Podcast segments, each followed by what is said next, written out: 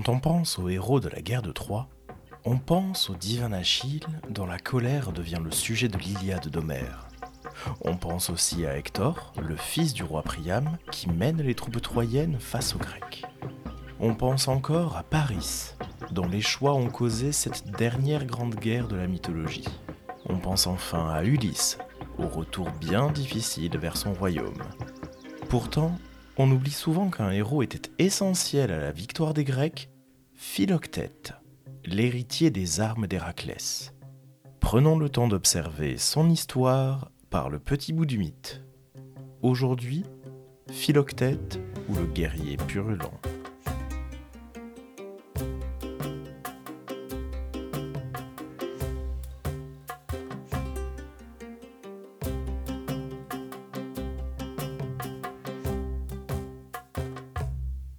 Philoctète est étymologiquement l'ami du gain, donc celui qui cherche à acquérir des biens. Nous verrons en effet qu'il se place en héritier d'un très grand personnage de la mythologie. Notons tout de suite que le film Hercule de Disney a largement réécrit l'histoire de Philoctète. Ce n'est pas l'entraîneur de héros et il n'est pas non plus un satire. Reprenons donc toute cette histoire à la lumière des textes antiques. Philoctète est le fils de Péas, roi de Thessalie, une région du nord de la Grèce. Sa mère n'est pas assurée, parfois Démonassa, parfois Métonée. Ce héros est surtout présenté comme le fils de Péas. D'ailleurs, leurs histoires se confondent parfois. En effet, Péas est le héros qui tue le géant de bronze Talos avec l'aide de Médée. On a d'ailleurs déjà parlé de ce mythe dans un autre épisode centré sur Talos lui-même. Péas fait donc partie des Argonautes, selon quelques auteurs, cette expédition qui mène Jason et ses compagnons à la recherche de la toison d'or. Pour d'autres auteurs, c'est Philoctète lui-même qui participe à cette expédition. Seulement, il ne s'agit que de mentions, et Philoctète n'apparaît pas comme personnage central d'un épisode.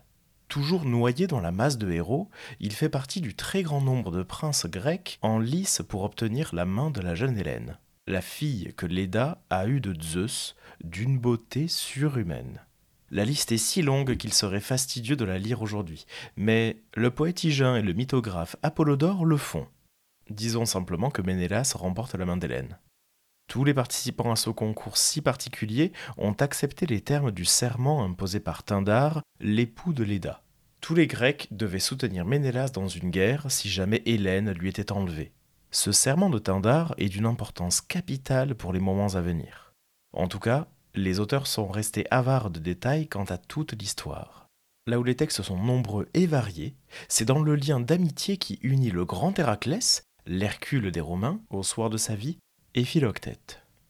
Redonnons un peu de contexte. Après avoir accompli les douze travaux qui le rendent célèbre, Héraclès épouse en deuxième noce Déjanire, une princesse grecque. Lorsque tous deux cherchent à traverser un fleuve, ils rencontrent le centaure Nessos qui doit les aider à traverser. Héraclès traverse le fleuve seul, et Nessos tente d'abuser de Déjanire, resté de l'autre côté du rivage. Héraclès tue le centaure grâce à ses flèches trempées dans le sang de l'hydre de Lerne, mais le centaure a le temps de souffler quelques mots à Déjanire, notamment le conseil d'utiliser son sang et celui de l'hydre de Lerne, et surtout d'en imbiber la tunique du centaure avant de le donner à Héraclès. Déjanire s'exécute et offre plus tard cette tunique à Héraclès. Le héros est brûlé par cette tunique, qui est impossible à enlever.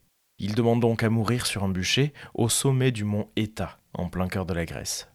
Personne autour de lui n'accepte d'allumer ce feu, hormis Philoctète. Et voici ce qu'en dit le romain Sénèque dans sa tragédie Hercule sur l'État, dans la bouche d'un messager vu comme Philoctète lui-même. Mais lui, semblable au lion immense qui, couché sur son poitrail, est malade, remplit de ses rugissements les bois du Nasamon, il se fait porter là. Qui croirait qu'on l'emporte vers les flammes? Son visage était celui d'un être qui va vers le ciel et non vers le feu. Dès qu'il pesa sur l'état de toute sa masse et eut parcouru de ses yeux tout le bûcher, étendu sur les poutres, il les brisa par son poids. Il réclama son arc. Reçois, dit-il, fils de Péas, ses présents. Accepte ces dons d'Alcide. Voilà les flèches dont l'hydre éprouva la force, auxquelles succombèrent les oiseaux de Stymphale et tous les autres fléaux que j'ai vaincus de loin. Jeune homme fortuné et vaillant, tu ne les lanceras jamais en vain contre ton ennemi. Si tu veux ravir les oiseaux au sein même des nus, ils en descendront et tes proies tomberont du ciel avec tes traits inévitables. Jamais cet arc ne trompera ta main. Il a appris à équilibrer son trait et à décocher ses flèches avec sûreté, et les traits, à leur tour, une fois lancés par la corde, ne sauraient se tromper de route. Je ne te demande que ce service. Prépare les feux de mon bûcher et la torche fatale. Quant à cette massue, dit-il, que nulle main n'a pu saisir, je veux qu'elle soit consumée dans les flammes avec moi. Cette arme seule suivra Hercule. Tu la recevrais aussi, me dit-il, s'il t'était possible de la porter. Qu'elle aide à brûler son maître en grossissant son bûcher. Alors, il réclame pour la brûler avec lui l'horrible dépouille du fléau de Némée, et sous cette dépouille, le bûcher disparut. Le poète Ovide, dans ses Métamorphoses, évoque même le calme du héros. Voici ce qu'il en dit. Mais toi, illustre fils de Jupiter, après avoir coupé des arbres nés sur la cime de l'État, tu en construis un bûcher. Puis, prenant ton arc, ton large carquois et tes flèches destinées à voir une seconde fois le royaume de Troie, tu en fais présent au fils de Péas, que tu as chargé de mettre le feu sous ton ouvrage. Tandis que les flammes avides enveloppent la haute masse des bois entassés, tu en couvres le sommet avec la dépouille du lion de Némée et tu t'y couches, la tête appuyée sur la massue, le visage aussi calme que si tu étais étendu devant un festin, le front ceint d'une couronne parmi les coupes pleines de vin pur. Et on observe dans tous ces extraits le passage de relais d'une génération de héros à l'autre. Le dernier grand fils de Zeus transmet ses armes puissantes à un héros de la future guerre de Troie. Héraclès, par la suite, devient même un dieu, et Diodore de Sicile nous en parle. Aussitôt des éclairs tombèrent aussi de tout le ciel, et le bûcher tout entier se consuma. Par la suite, les compagnons d'Iolaos allèrent recueillir les os, mais comme pas un seul os ne fut retrouvé, ils pensèrent qu'Héraclès, conformément aux oracles, avait quitté les hommes pour rejoindre les dieux. Toute cette histoire peut aussi se lire dans une autre version, notamment racontée par Apollodore dans sa bibliothèque, qui dit que c'est bien Péas qui met le feu au bûcher et qui reçoit lui-même en don les armes d'Héraclès qu'il lègue plus tard à son fils. Dans tous les cas, la transmission s'est bel et bien faite entre Héraclès et Philoctète. Et Philoctète a un rôle bien plus connu dans la guerre de Troie, et son histoire se déroule en deux temps. Selon Darès le Phrygien, un des continuateurs d'Homère, Philoctète sert de pilote aux Grecs, puisqu'il a participé à la première guerre de Troie menée par Héraclès et une partie des Argonautes. Tout cela contre le roi Laomédon, qui a lui aussi eu droit à un épisode tout particulier de ce podcast. Mais revenons au temps de la guerre de Troie que nous connaissons. Avant même les premiers combats, tout près de Troie, les Grecs accostent à Ténédos, sur l'île d'un des petits-fils de Laomédon. Celui-ci se nomme Ténès. Et voici ce que nous raconte le mythographe Apollodore. Ténès, donc, voyant les Grecs se diriger sur Ténédos, tenta de les écarter en leur lançant des pierres. Mais il est tué par Achille d'un coup d'épée dans la poitrine, bien que Thétis eût averti Achille de ne pas tuer Ténès, parce que s'il le tuait, il serait lui-même tué par Apollon. Au moment où les Grecs offraient un sacrifice à Apollon, un serpent d'eau s'avance depuis l'autel et mord Philoctète la blessure ne guérit pas et se met à sentir mauvais. Et, comme l'armée ne supportait plus la puanteur, Ulysse, sur l'ordre d'Agamemnon, dépose Philoctète à Lemnos, avec l'arc d'Héraclès qu'il avait en sa possession. Philoctète y subsista dans la solitude en abattant des oiseaux à coups de flèche. Et à ce propos, l'auteur Dictys de Crète, un autre continuateur d'Homère, explique dans son éphéméride de la guerre de Troie le choix de l'île de Lemnos. Les habitants de cette île consacrée à Vulcain prétendaient en effet que se trouvaient chez eux des prêtres de ce dieu, spécialisés dans le traitement des morsures de serpents venimeux, comme celui qui l'avait mordu. Une nouvelle variante est connue par le seul commentateur de l'Énéide de Virgile, le grammairien Servius et il rappelle la légende difficile à croire de Philoctète qui se serait blessé avec l'une des flèches empoisonnées d'Héraclès. Celle-ci tombait de son carquois au moment où le héros montrait du pied l'emplacement du bûcher d'Héraclès sur l'état, chose qui lui était formellement interdite par Héraclès. Et par ceci, le héros divinisé aurait été vengé. Mais c'est une variante bien difficile à croire. Dans tous les cas, le pauvre Philoctète souffre durant de longues années sur son île, souvent seul et dépeint comme un homme boiteux qui tue les oiseaux à coups de flèche sans rater sa cible, comme les auteurs se sont amusés à nous le dire. Puis quelques années plus tard, un oracle annonce aux Grecs, à la toute fin des combats avec Troie, que deux éléments sont indispensables à la victoire des Grecs. Tout d'abord les armes d'Héraclès, tenues par Philoctète lui-même, et la présence du fils d'Achille, Néoptolème. À ce moment-là, Achille est mort, et les Grecs doivent donc échafauder un plan dont seul Ulysse a le secret pour récupérer les armes d'Héraclès. Le dramaturge grec Sophocle a consacré toute sa pièce Philoctète aux échanges entre les émissaires grecs et le héros. D'ailleurs, Échille et Euripide, les deux autres grands dramaturges grecs, ont aussi composé des Philoctètes, mais ces pièces sont perdues.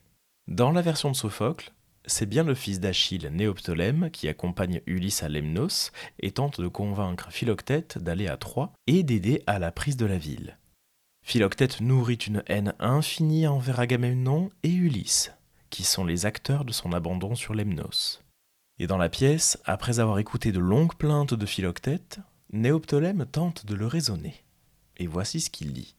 Apprends ceci et inscris-le bien au fond de ton cœur.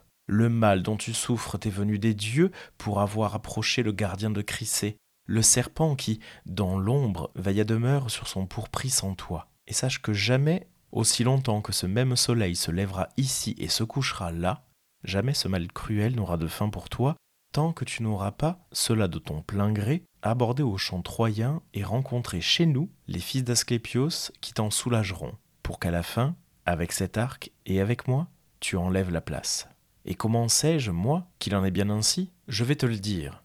Aux Troyens, nous avons fait prisonnier Hélénos, parfait divin, qui nous déclare nettement que tel doit être l'avenir. Et il ajoute que c'est cet été même que Troie sera fatalement conquise.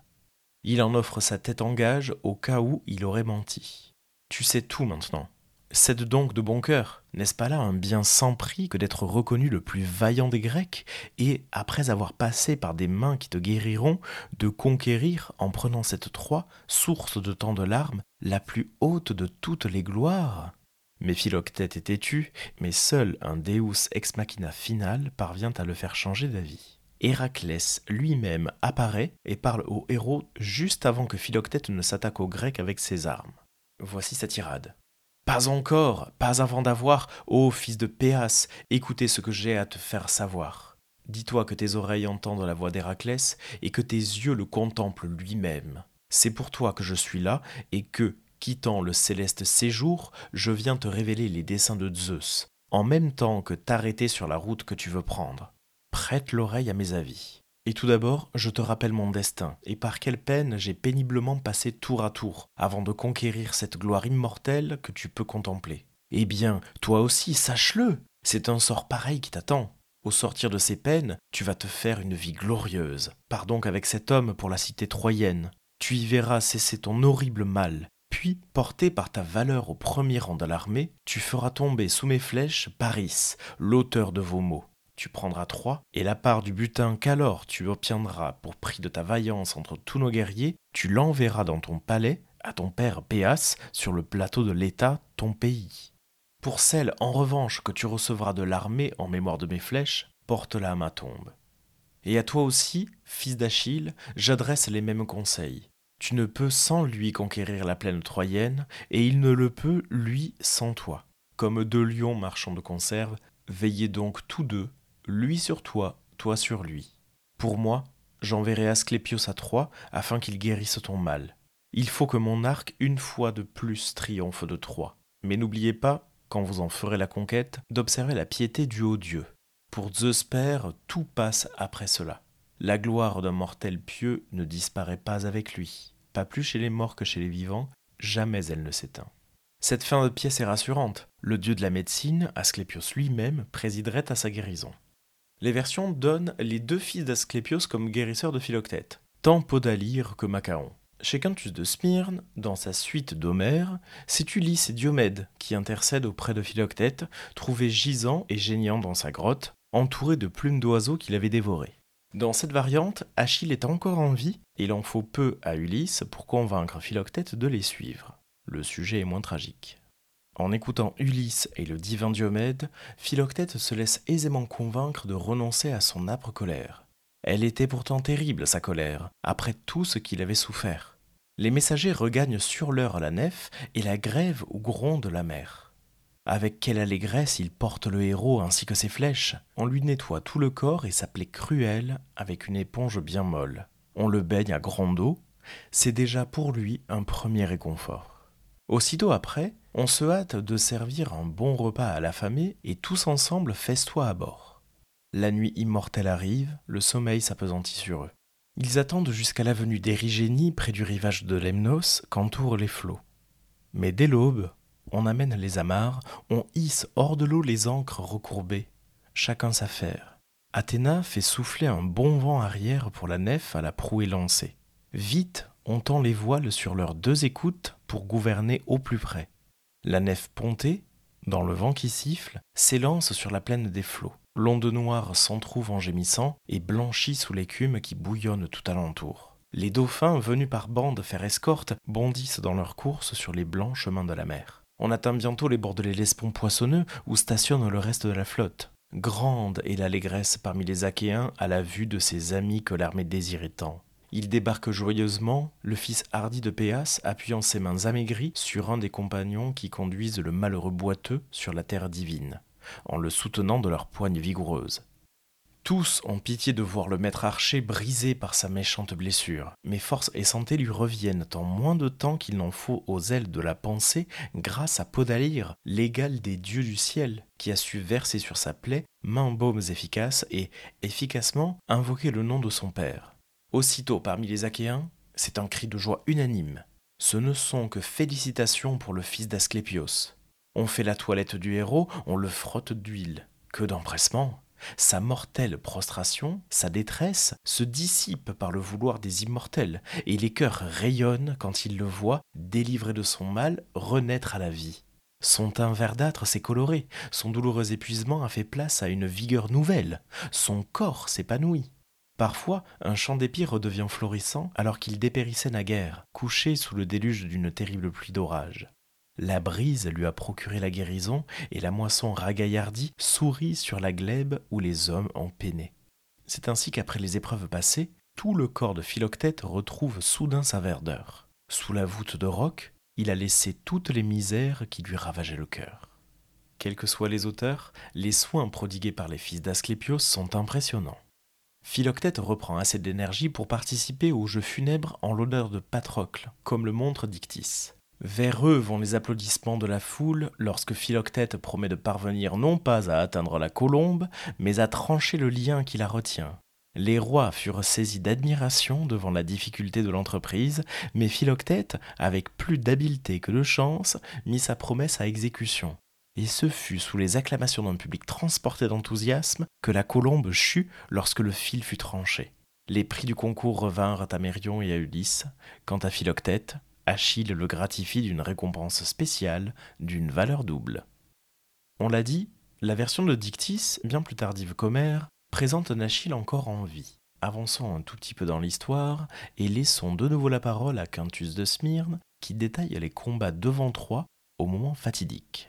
De son côté, le fils de Péas tue Déionée, ainsi que le fils d'Anténor, Acamas à la bonne pique. Quelle foule de gars il massacre encore quand il se déchaîne parmi les ennemis, on dirait l'invincible Arès. Ou bien l'on croirait voir un cours d'eau mugissant qui rompt dans une crue ses digues sur toute leur longueur. Le fleuve assiégeant les rochers de ses violents remous dévale de la montagne. Les pluies d'orage en sinistrement grossissent son cours, déjà par lui-même puissant et intarissable. Alors nul barrage ne peut plus contenir le prodigieux bouillonnement de ses eaux personne non plus n'ose approcher le fils hardi de l'illustre Péas. Dès qu'il le voit de ses yeux, fût-ce de loin. Car il porte en sa poitrine une fougue surhumaine et resplendit sous le harnais du belliqueux Héraclès un harnois tout couvert de ciselures. Donc Philoctète, tout fier de son harnois, décime les bataillons. Mais à la fin, Paris marche contre lui. Il tient à la main ses flèches lourdes de sanglots et son arc recourbé, bravement car il a rendez-vous avec sa dernière heure. La corde de son arc décoche un trait rapide, elle retentit comme un coupard. Ce n'est pas en vain que la flèche s'échappe de ses mains. Si elle manque Philoctète lui-même, qui a très légèrement détourné le corps, elle atteint Cléodore, bien qu'il soit guerrier de haut lignage, un peu au-dessus du sein, et le transperce jusqu'à l'épaule. Sitôt que Paris a tué Cléodore de sa flèche lourde de sanglots, le fils vaillant de l'irréprochable Péas, furieux, bande contre lui son arc rapide, en lui criant de sa voix la plus forte Chien, c'est du massacre et du trépas que je te ferai cadeau, pour t'anéantir, puisque tu veux te mesurer à moi face à face. Ils vont pouvoir reprendre haleine, tous ceux qui, par ta faute, sont les victimes de cette triste guerre. Ils seront bientôt délivrés de la mort quand tu auras péri à cette place, toi qui es l'auteur de leurs maux.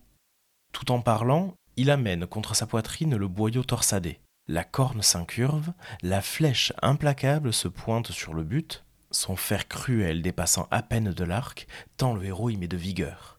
Tandis que le boyau retentit, le trait part dans un sifflement sinistre. Si le guerrier divin ne manque pas son adversaire, il ne réussit pourtant pas à lui rompre le cœur. L'homme conserve sa force car la flèche n'a touché pour cette fois aucun endroit vital. Elle ne fait qu'une légère égratignure sur la peau délicate de la main.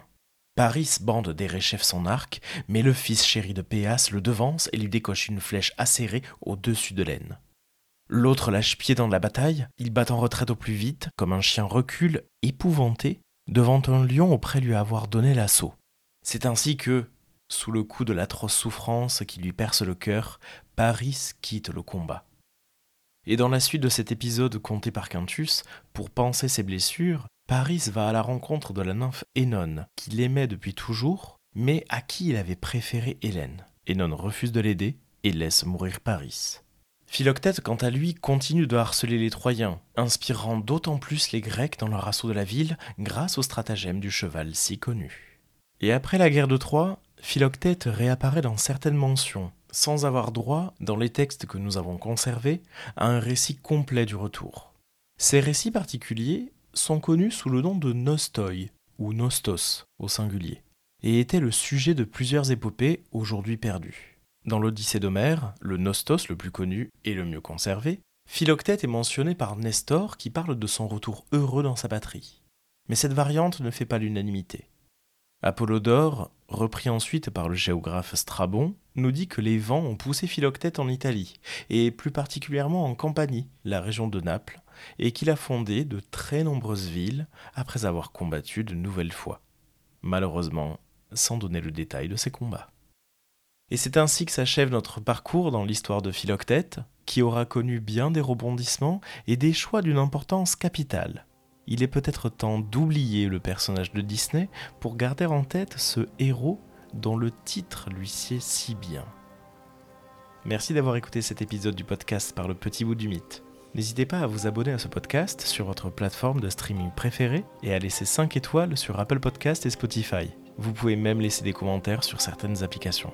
Partagez cet épisode sur les réseaux sociaux pour que nous soyons toujours plus nombreux à faire vivre ces petites histoires de la mythologie. Venez suivre le prof de latin grec et par le petit bout du mythe sur Instagram notamment. Vous pouvez prolonger l'aventure en lisant certains ouvrages qui ont été cités. Je vous mets la bibliographie en description et dans l'article du jour sur le site du podcast. Le tout accompagné d'un dossier documentaire. A bientôt pour un nouveau coup d'œil par le petit bout du mythe.